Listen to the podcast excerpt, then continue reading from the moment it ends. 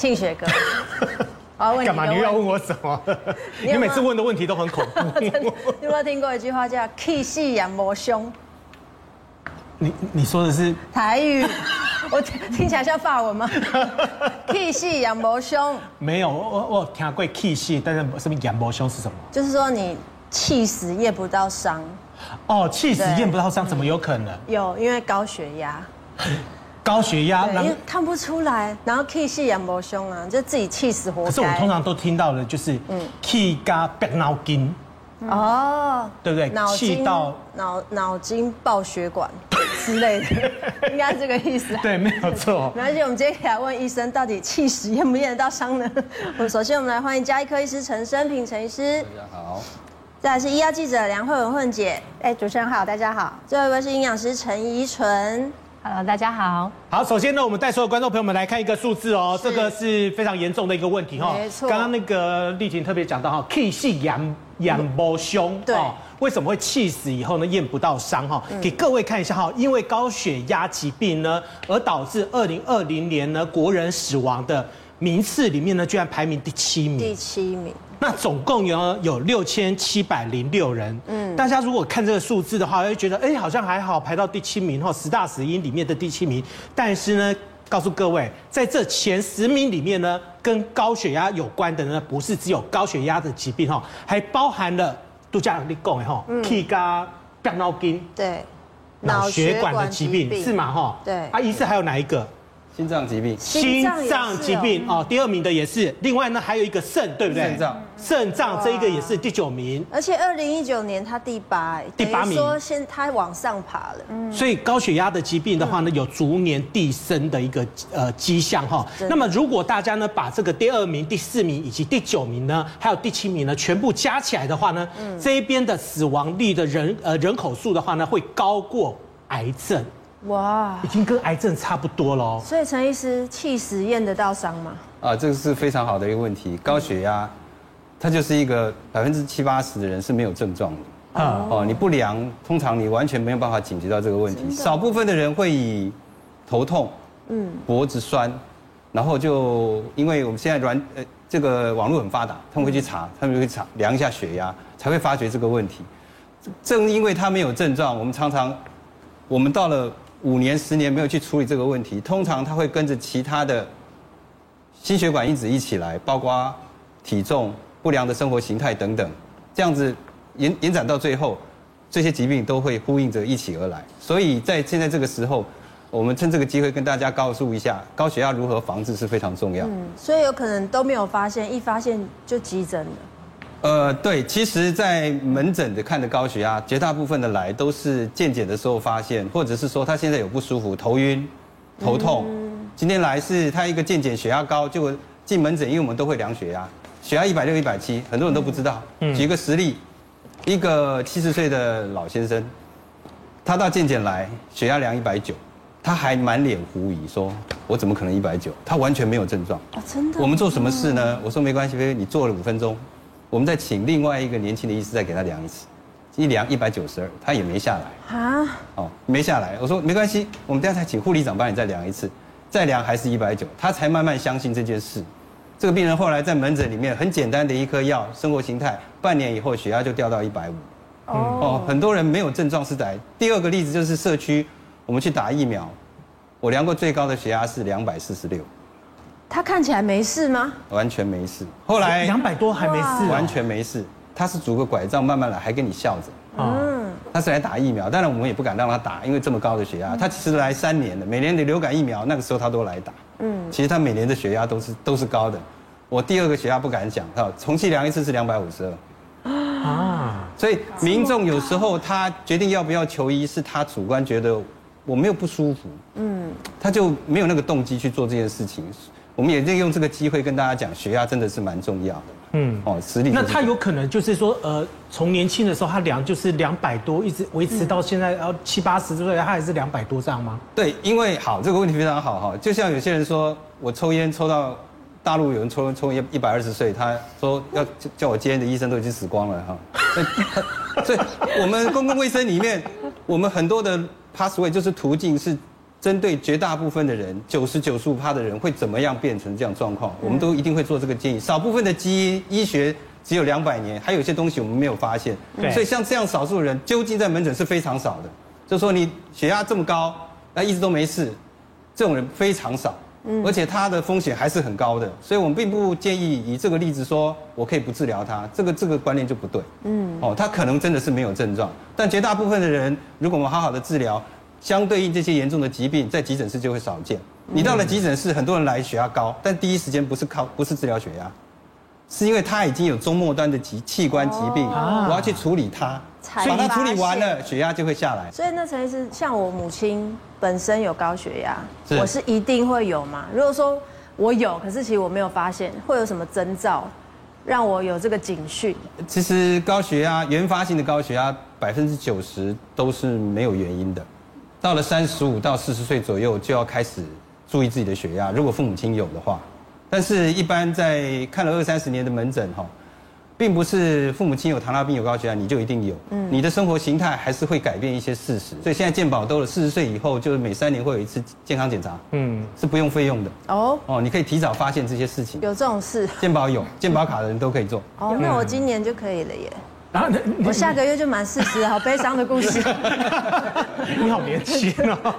不过那个医师刚刚有特别讲到，就是你的血压可能要稍微留意一下哈。嗯。因为我知道说有一些呃这个呃高血压的患者哈，通常呢一旦被检查出来的时候呢，其实你要去治疗它，要控制它其实很容易。但是你如果没有发现的话，你要去治疗它，其实通常都已经到晚期了。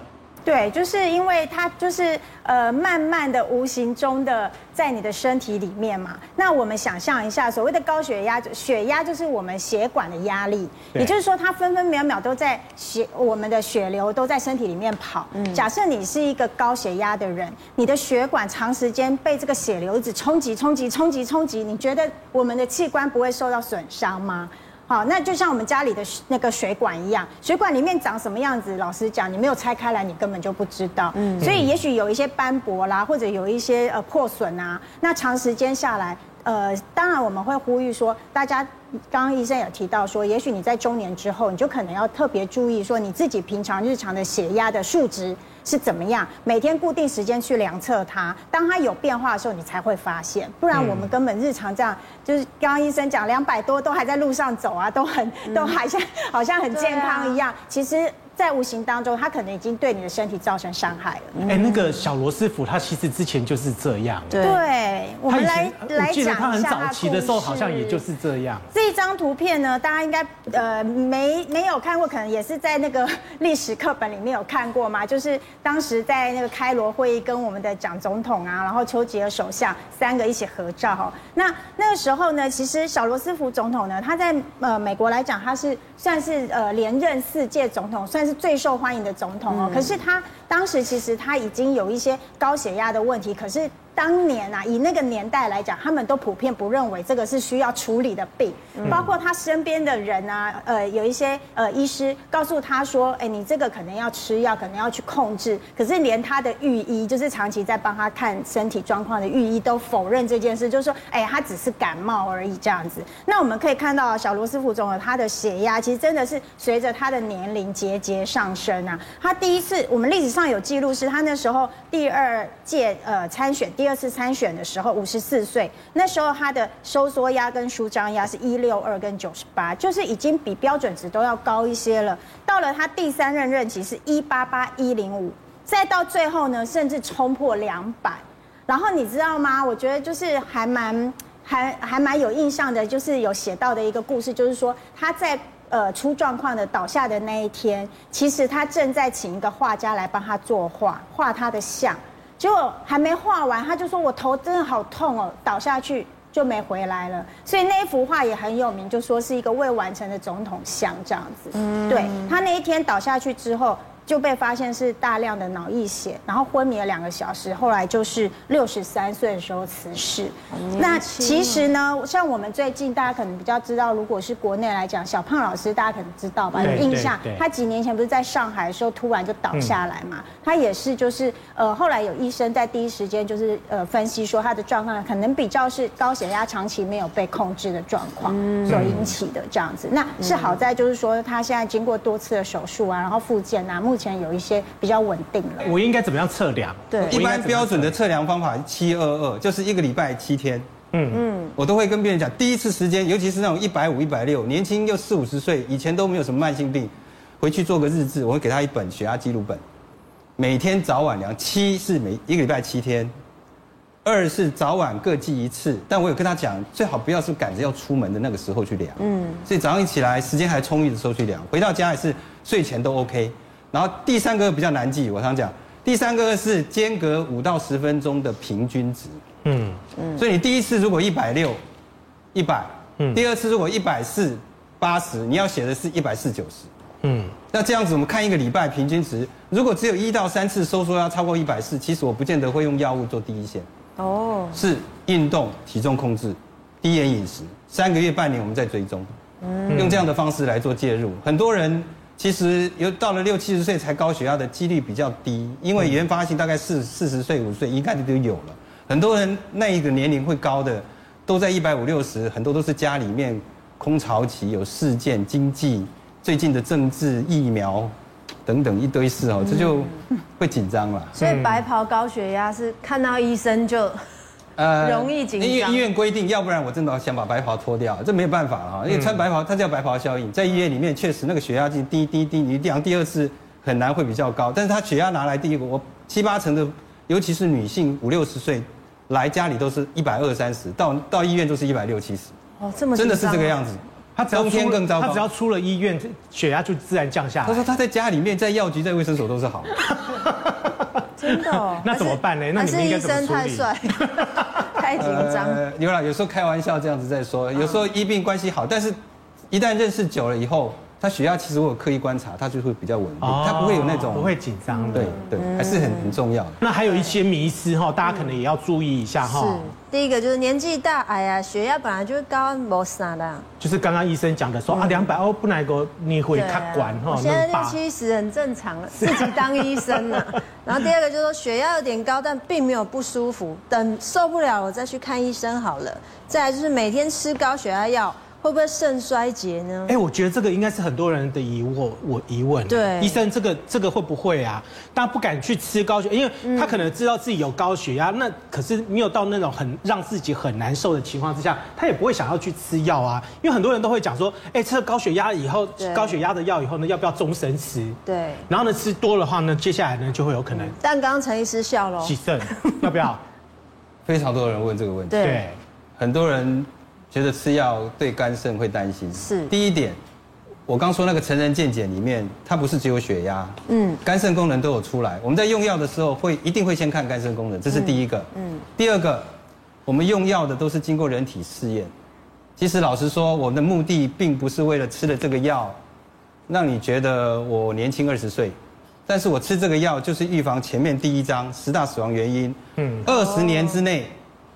二十年之内，我会很有效的减低你心脏疾病、中风的几率，嗯，达到三成到五成，嗯，我们的目的在这里，所以做的预防医学可能跟你的感觉不是太有关系，嗯，但是你如果不吃这个药，你十年、二十年之内，你比别人多一半以上的机会得到心脏病、高血压，你的肾脏功能、肝脏功能，我常会开一个小玩笑，因为他是还是讲你吃药还是会有问题。有问题跟年纪大对药的代谢也是有状况，会一起的啊。所以这个药大概吃六十年，可能真的是肝肾会不好，我要调药。那病人都已经六五六十岁了，六十年哦，六十年，六十年，他想哦，那我不在了，安瓜伯爹，他就比较会乖乖的去用药哦。我说这吃这个药，你五六十年可能我考虑你肝肾有问题，但是老实说，大概没有人能活到那个时候了。我重点是这二十年重大的心血管疾病我要避免。所以我要做这样的治疗。这个就是我母亲本人想问的，就说我吃高血压药，数值变得很好啊，也维持了一阵子，那我是不是就不用再吃了，医生？对啊，通常血压药要稳定，通常要两到四个礼拜的血清稳定期，不是今天吃，明天后天就下来。嗯，为什么？因为血压适应了一段时间，刚刚有说，它的血管这样子一直顶，有一段时间你才发现，一下子把你血压降得太标准的时候，尤其年纪大、体力变换姿势会容易姿势性低血压。所以，我们血清药物浓度是指两到四周慢慢的稳定，嗯，去慢慢的稳定它，所以绝对不会有突然间有不舒服的状况。所以用药这件事情，等到你血压治疗好了，是因为有药物，你一旦把药拿掉，它可能会反弹。哦，所以并不是他讲说，哎，我现在吃到血压药，这不是感冒或者是治咳嗽的症状缓解剂，嗯，慢性病要长期。那他有说，呃，我吃药了多久以后呢？我维持一个正常值多久以后，我就可以停药？那重点就是能不能停药？嗯，高血压慢性病目前的证据没有人说可以停药，因为停药它我们的身体机制、血管的弹性浓度跟其他的三高，因为有高血压的人常常年纪大了，高血脂也来了，对，嗯，糖尿病也不好了，对，一定要尽量控制这些血脂的。心血管的危险因子，所以这个是要做的。怡纯有没有什么样的方法的话呢？可以在饮食上面呢，可以稍微帮忙可以帮忙一下。有，其实，在美国的国家卫生研究院啊，他们也曾经有做过一个很有名的临床研究。那这个研究呢，他们后来就把这样的饮食概念，把它叫做 DASH，D A S H。那我们台湾翻译叫德舒饮食。那他们的临床研究就是，哎，高血压的病人，当然这个是属于像刚刚呃医师讲的，可能是初期的这样子的病人，他们吃了德蔬饮食两周之后，就可以降低百分之八到十的血压数值，等同于一颗降血压药的这个效果。哦，所以其实就像刚刚陈医师讲的，假设是对于呃稍微比较呃年轻的族群，他可能呃不是那么想要吃药的，那其实以营养师的观点来说，我们就会建议，那你可以采取哦，除了减重之外，就是来做这个德蔬饮食。那德蔬饮食呢，它里面有五个重点。第一个重点呢，就是我们挑的这个淀粉的食物啊，尽量就是选择优质的淀粉，好像是全谷类或是呃根茎类，就是没有加工呃精致的这样子的淀粉。那它里面有比较丰富的膳食纤维跟一些矿物质。好，好，那第二个重点呢，就是天天五份加五呃蔬菜加五份的水果。好，所以我们叫天天五加五蔬果。那这个量其实蛮大的哈，五份的蔬菜呢，如果大家煮熟。装在一般的瓷碗来说的话，大概一天的蔬菜量是两两碗半，一天要吃到两碗半的蔬菜，这样子呢是有助于降血压的哦。因为蔬菜里面有很丰富的一些呃钾离子，还有一些植化素可以保护我们的血管。那另外另外一个五呢，这个是五份的水果，那一份水果大家就可以用一个呃女生的这个拳头大小来看，所以其实。呃，德叔饮食它里面需要吃的水果量是很多的，很多哎，这样子你如果是苹果的话，就是要五五五颗苹果。小颗的苹果的话是。就要五颗。可是我要提醒哦，德叔饮食不是说大家都可以做。如果本身你有呃血糖比较高的问题，或是肾脏病的话，其实水果哦或是蔬菜，我们就不建议吃到这么多。就尤其是水果啦，糖分高的人的话，水果是要限量的。哦，所以有特殊呃其他的慢性病的话，还是要咨询一下营养师。好，那在德叔饮食会建议吃到这么多蔬菜水果，也是因为里面的钾离子还有镁离子是可以帮助我们降血压的。好，那再来第三个原则就是要多喝低脂奶类。好，那它强调的就是低脂，因为低脂呢里面的饱和脂肪含量是比较少的，好，比较不会造成心血管的负担。那奶类呢，主要就是很丰富的钙质来源，钙也可以帮助我们降血压。好，好，那第四个原则就是你的肉类尽量红肉要换白肉，减少饱和脂肪的摄取，因为红肉就是饱和脂肪会比较多。对，那尤其会比较推荐鱼肉。好，鱼肉有些呃，像是背是蓝色的这种鱼，青鱼啊、秋刀鱼，它的 omega 三的好油含量比较多。嗯，那这个 omega 三的好油，它其实有很好的抗发炎，然后可以让血管扩张，所以是有助于降血压的好油。嗯对，所以其实油不是说都不能吃，在德叔饮食里面，它有第五个重点，其实是鼓励大家要用好油的。嗯，哦，就是你只要用好的植物油，然后我刚刚讲的，你多吃这种有 Omega 三的这个鱼类的话，其实这样的好油是可以帮助降血压的。嗯，对，所以维持这样的饮食形态来说的话，其实呃有机会是让你血压是可以回到比较稳定的数值。